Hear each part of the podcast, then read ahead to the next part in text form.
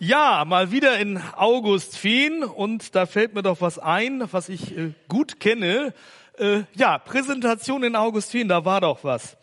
Ähm, ja, äh, das ist natürlich äh, sparsam, was ihr da seht. Ähm, äh, ich hoffe, ihr könnt euch darauf einrichten. Ich sehe das im Gegensatz zu euch hervorragend und voll in Farbe und weiß, was da passiert. Das ist jetzt schade, ähm, aber das ist ja mit eurem Gebäude, äh, ging das ja einher. Immerhin haben wir jetzt inzwischen hier ein bisschen Abschattung. Ich erinnere mich, ich kenne euch ja ähm, im Prinzip mit diesem Gebäude. Ich glaube, ihr seid hier 98 fertig geworden. Gib mir mal kurz ein Signal, war das richtig? Ja, genau. Und ich habe acht oder wir haben 98 angefangen in Mormerland Feenhusen und aus der Zeit äh, kenne ich das. Aber dass ihr dieses Problem so treu bewahrt habt, war mir nicht klar. So kleine freche Anmerkung. Äh, das äh, ist natürlich äh, so eine Sache. So inzwischen hattet ihr jetzt Zeit, euch da ein bisschen drauf einzustellen und könnt das vielleicht erkennen, auch wenn ich vermute, dass die wenigsten von uns immer einen grünen Riesen im Portemonnaie haben. So seht ihr doch, dass äh, da gerade ein 100-Euro-Schein dahin schmilzt. Und äh, ich fand das eine gelungene Grafik für die Zeit, in der wir leben. Der Wert des Euro schmilzt dahin. Gefühlt ist unser Geld nur noch halb so viel wert ähm, wie, was weiß ich, vor einem Jahr. Jedenfalls ist das gefühlt so. Und in der vergangenen Woche äh, war das dann für uns nicht nur gefühlt so, sondern es wurde Realität. Wir äh, mussten in den sauren Apfel beißen und Heizöl tanken, äh, beziehungsweise erstmal das festmachen und das wird dann noch geliefert und haben also äh, 4.000 Euro plus dem, was da noch so draufkommt an Nebenkosten für 3.000 Liter, Euro, äh, für 3.000 Liter Heizöl hinzublättern gehabt. Und das war in diesem Fall sogar mehr als äh, das Doppelte von dem, was wir zuletzt zugegebenermaßen natürlich im ersten Corona-Jahr, Frühjahr 2020. Wer Heizöl hat, erinnert sich, da gab es mal Zeiten, da war das Heizöl unter 60 Cent gefallen. Ja, man kann sich's kaum noch vorstellen, es war aber so. So, dieses Bild habe ich mir geklaut aus der Zeit, und zwar aus der Zeit genau vor einem Jahr im Herbst 2021. Und jetzt bitte ich, das nächste Bild einzublenden. Ich muss es euch dann allerdings vorlesen, weil ihr vermutlich gar nichts lesen könnt. So ist es. Äh, muss die Inflation uns Sorgen machen, war die Überschrift. Und dann gab es einen Untertitel. Ähm, viele Jahre stiegen die Preise kaum. Nun schießen sie nach oben.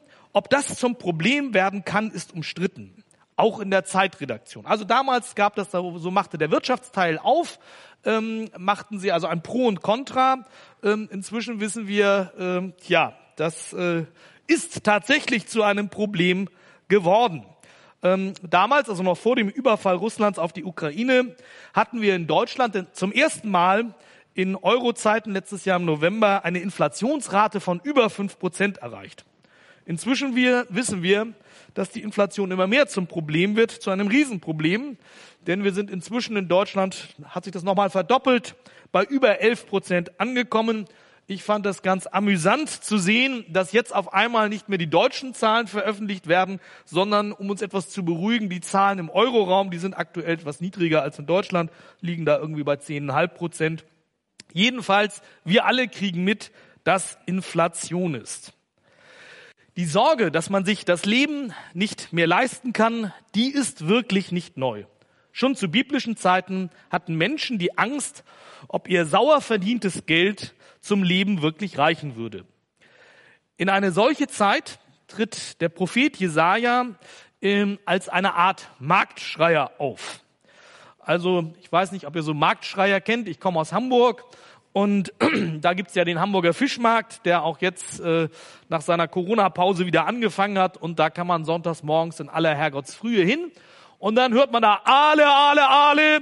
Oder natürlich auch solche Sprüche. Und weil du es bist, gibt's noch einen Bund Petersilie obendrauf. Ähm, und dann kann man so über den Markt gehen und das verschiedene, verschiedene Dinge besorgen. Ähm, das ist immer ganz schön. Und einen solchen Marktschreier hören wir jetzt auch in Jesaja 55 und damit bitte ich um den Bibeltext ähm, und möchte ihn uns einmal lesen. Ich nehme die Verse nach der aktuellen Lutherbibel, ähm, weil das gerade bei Jesaja ist ähnlich wie mit den Psalmen. Das äh, ist einfach äh, sprachlich unerreicht, äh, auch wenn manche Ausdrücke für uns vielleicht nicht mehr ganz so verständlich sind, aber es, ist, es nimmt uns mit hinein in die sprachliche Gestaltung. Wohlan, also Jesaja 55. Ich lese die ersten fünf Verse und nachher hören wir auch noch zwei weitere Verse. Wohlan, alle, die ihr durstig seid, kommt her zum Wasser. Und die ihr kein Geld habt, kommt her, kauft und esst. Kommt her und kauft ohne Geld und umsonst Wein und Milch. Warum zählt ihr Geld dafür das, was kein Brot ist, und euren sauren Verdienst für das, was nicht satt macht? Hört doch auf mich, so werdet ihr Gutes essen und euch am köstlichen laben. Neigt eure Ohren her und kommt her zu mir. Höret, so werdet ihr leben. Ich will mit euch einen ewigen Bund schließen, euch die beständige Gnade Davids zu geben. Siehe, ich habe ihn den Völkern zum Zeugen bestellt, zum Fürsten für sie und zum Gebieter. Siehe, du wirst Völker rufen, die du nicht kennst, und Völker, die dich nicht kennen, werden zu dir laufen, um des Herrn willen, deines Gottes, und des heiligen Israels, der dich herrlich gemacht hat. Soweit Jesaja 55.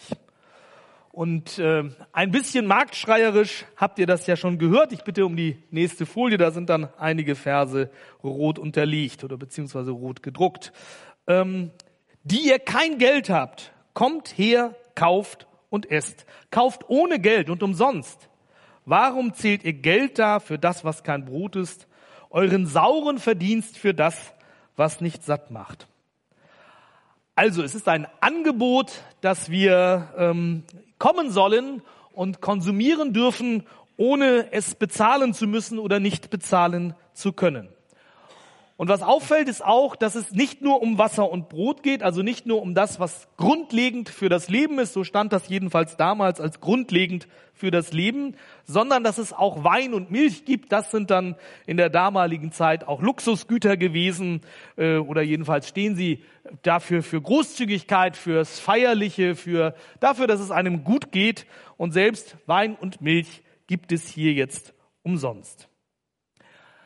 Doch in unserem Leben ist ja ähm, die Frage, was wir täglich essen und wie wir unsere Wohnungen oder Häuser warm halten, das ist ja doch eine eher äh, zweitrangige Frage. Ähm, es gibt Dinge, um die wir uns viel größere Sorgen machen sollten. Und ein solches grundlegendes Bedürfnis greift Jesaja hier mit einem Bild auf, was nicht nur an dieser Stelle, äh, sondern quer durch die Bibel immer wieder verwendet wird. Ein Bild, das ausdrücken soll, dass unser Leben, ähm, ja, dass unser Leben ein Fundament braucht und dass wir etwas brauchen, eine Quelle brauchen, aus der unser Leben sozusagen seine Energie schöpft. Und das wird hier mit dem Bild des Durstes, mit dem Jesaja ja einsteigt in Jesaja 55 vermittelt. Und dazu ein schönes Bild. Ich hoffe, das ist jetzt, ja, der ist gut zu erkennen. Wir erinnern uns in diesem Sommer, ähm, dass wir auch in unseren Breiten auf einmal 40 Grad und mehr im Schatten hatten und es wurde ganz schön warm. Und dazu gibt es eben diese wunderbare Grafik. Und das, was da drunter steht, ist jetzt nicht etwas, was Bezug nimmt auf die Ölpreise, sondern Tuborg-Öl. Ähm, ich denke, der männliche Teil hier in der Versammlung wird Tuborg-Öl kennen äh, und wissen, dass es also eben nicht sich um Öl handelt, sondern das ist der dänische Begriff für Bier. Und dieser berühmte, durstige Mann ist inzwischen seit 120 Jahren die Werbegrafik ähm, der dänischen Tuborg Brauerei. Und da steht er also. Ich liebe diese Grafik, äh, diese äh, Mann offensichtlich wohl genährt, ähm, mitten im, im nordischen Hochsommer, man sieht das ja, auf, wenn man auf die Felder schaut, und ihm ist mehr als warm geworden, eben nicht wegen der steigenden Preise, sondern er hat ganz einfach Durst. Und Durst ist ähm, ein, ein Bedürfnis, was ja auch als erstes aufkommt, wenn wir nichts zu essen und zu trinken haben, dann werden wir zuerst den Durst spüren, dass wir etwas brauchen, dass uns der Mund vertrocknet, dass wir wie er hier schwitzen ohne Ende.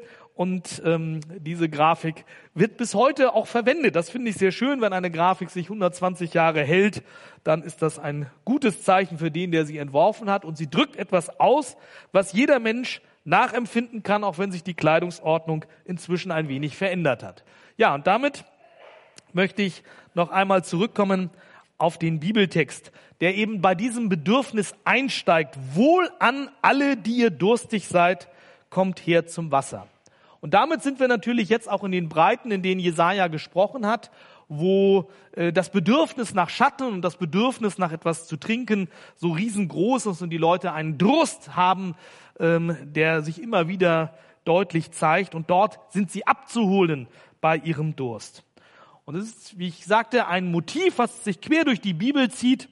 Und so ist es nicht verwunderlich, dass auch Jesaja bereits ähm, im ersten Teil des Jesaja-Buches gleich im zwölften Kapitel äh, dazu schon gesprochen hat. Und diesen Vers möchte ich uns jetzt auch einmal lesen, den Vers aus Jesaja 12. Ihr werdet mit Freuden Wasser schöpfen aus den Brunnen des Heils.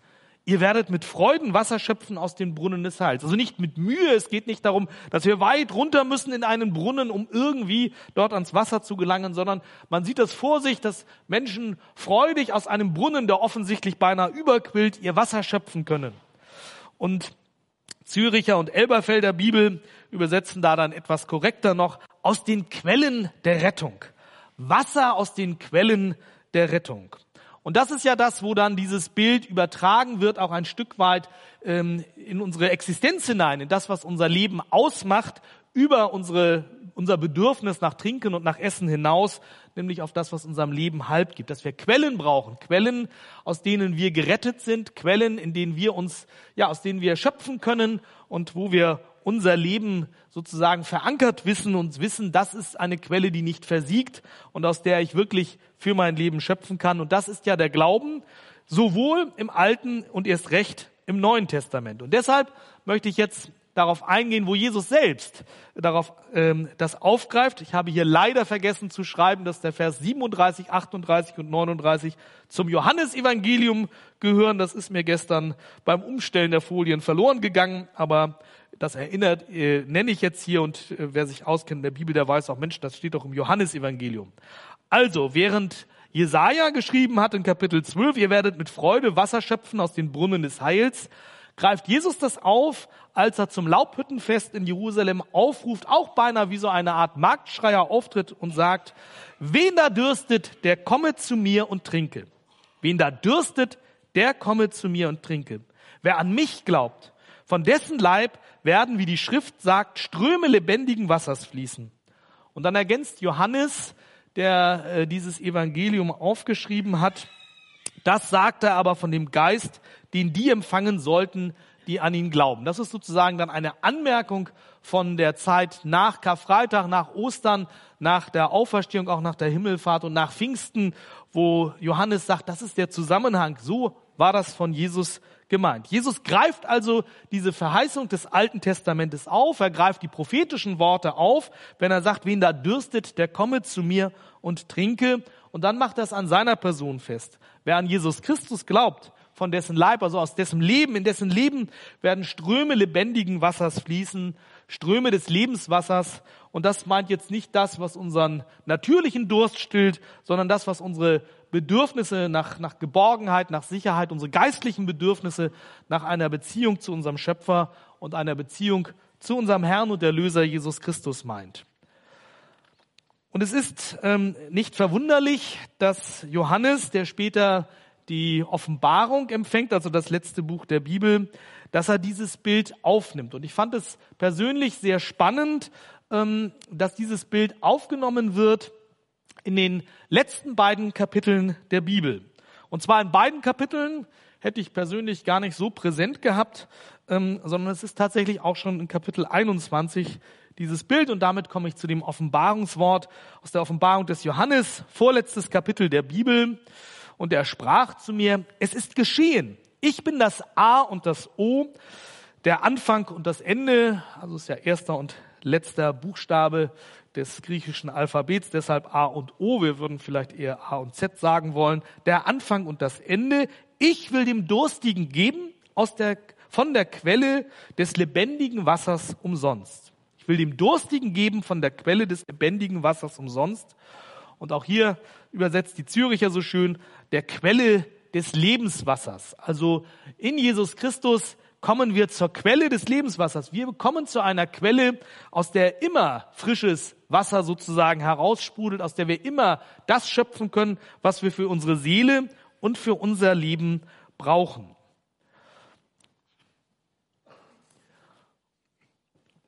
Und damit komme ich dann zum letzten Kapitel der Bibel. Und da wird dieses Wort dann noch einmal aufgenommen, was also in 21.6 angeklungen ist. Ich will dem Durstigen geben von der Quelle des lebendigen Wassers umsonst. Das heißt dann in Kapitel 22, zunächst in den ersten beiden Versen und dann im fünftletzten Vers der Bibel wird dieses Bild noch einmal aufgenommen. Und er zeigte mir einen Strom lebendigen Wassers oder den Fluss mit dem Lebenswasser, klar wie Kristall, der ausgeht von dem Thron Gottes und des Lammes mitten auf ihrer Straße und auf beiden Seiten des Stromes Bäume des Lebens. Die tragen zwölfmal Früchte. Jeden Monat bringen sie ihre Frucht. Und die Blätter der Bäume dienen zur Heilung der Völker. Und dann heißt es eben ganz am Ende, und der Geist und die Braut sprechen, komm. Und wer es hört, der spreche, komm. Und wen dürstet, der komme. Wer da will, der nehme das Wasser des Lebens umsonst. Das finde ich so schön, dass das, was einmal Jesaja in seiner Situation gesagt hat, also was äh, vor langer Zeit gesagt wurde, vor mehr als zweieinhalbtausend Jahren, dass das am Ende im letzten Buch der Bibel wieder aufgegriffen wird und dass diese Verheißung sozusagen äh, durchträgt und dass man weiß, sie gilt bis zum Ende. Dieser, diese Quelle lebendigen Wassers, die sprudelt in alle Ewigkeit hinein und ähm, all das, was uns sozusagen Durst macht, all das, äh, ja, wonach wir uns sehnen, das hat, das kann gestillt werden, wenn wir zu dieser Quelle kommen, die unser Leben trägt. Und damit möchte ich einen Ausblick wagen ähm, auf die Verse, die in Jesaja folgen, auf diesen Marktruferschrei. Und ich würde sie fast noch in den Marktschrei mit hineinnehmen. Das sind nämlich jetzt die Verse 6 und 7 in Jesaja 55. Und ähm, im, im Nachdenken darüber, ähm, über diese Verse, äh, ist es bei mir jetzt so, dass ich sage, nee, eigentlich gehören diese beiden Verse noch zu dem Marktrufer dazu. Das wird, ähm, ist in den wenigen Bibelausgaben so. Ich war dann erfreut, in der Basisbibel zu sehen, dass die Verse da noch zugestellt werden. Ähm, denn da greift, geht Jesaja noch ein Stück weiter und äh, sein Ruf, den er anrichtet, zu sagen, zu kommen und sich von Gott die Dinge schenken zu lassen, die er uns umsonst gibt, ohne dass wir einen Preis dafür bezahlen müssen, da führt er dann fort, suchet den Herrn, also suchet Gott oder suchet auch den Herrn Jesus Christus, solange er zu finden ist. Ruft ihn an, solange er nahe ist. Der Gottlose lasse von seinem Wege und der Übeltäter von seinen Gedanken und bekehre sich zum Herrn. So wird er sich seiner erbarmen und zu unserem Gott denn bei ihm ist viel Vergebung. Ich möchte das äh, tatsächlich heute Morgen ein bisschen zuspitzen und sagen, ja, so ist es. Das gilt für jeden von uns, der hier sitzt. Und damit würde ich auch gerne zu meiner letzten Folie kommen, wo das dann noch einmal ein bisschen rot unterlegt ist. Suchet den Herrn, solange er zu finden ist, solange er nahe ist. Denn bei ihm ist viel Vergebung. In unserem Leben ähm, können wir nicht immer erwarten, dass, äh, unser, dass, dass wir angesprochen werden von Gott. Das ist nicht immer so. Das ist nicht etwas, was wir sozusagen ähm, auf eine lange Bank schieben können und sagen können, ja, irgendwann, wenn es mir mal nicht mehr so gut geht, dann will ich darüber nachdenken. Und dann könnte ich mir auch vorstellen, dass ich das für mich persönlich auch festmache und sage, ja, äh, ich möchte jetzt wirklich mein Leben dir anvertrauen und möchte äh, aus dieser Quelle mein Leben speisen. Nein, es ist ein äh, Moment, der sich gelegentlich ereignet, dass Gott durch seinen Geist in unser Leben hineinspricht.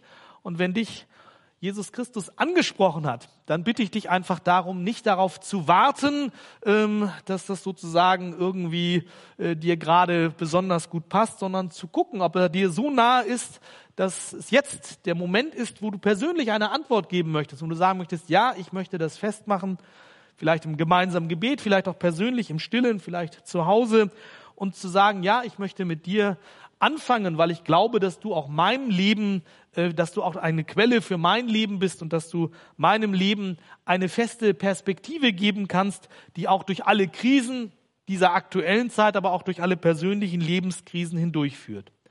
Und es ist kein Wunder, dass auch bei Jesaja das verbunden wird mit der Zusage, dass bei Gott viel Vergebung ist. Weil das das ist, was uns, was wir nötig haben, damit wir in diese Beziehung zu Gott treten, dass uns das vergeben wird, was uns von ihm trennt. Das, was wir einander schuldig bleiben, aber auch das, was wir persönlich unserem Schöpfer schuldig bleiben, was er an Möglichkeiten in unser Leben, in dein und mein Leben hineingelegt hat und was wir nicht wahrnehmen, weil wir, ja, zu bequem sind, weil wir vielleicht auch Dinge haben, unsere, ich sag mal, unsere Lieblingssünden, Dinge, von denen wir ungern lassen wollen und dazu lade ich ein, dass wir uns das klar machen, dass er uns anspricht, vielleicht heute Morgen und sagt, ich bin zu finden, ich bin dir nahe und ich möchte, dass du zu mir kommst und du wirst bei mir Vergebung finden, wenn du all das bei mir ablegst, was mich, was dich von mir trennt. Und dann kannst du auch wirklich sozusagen, dann kannst du dein Leben freiräumen, dass du dich füllen lassen kannst aus der Lebensquelle, die wir in Jesus Christus gefunden haben. Amen.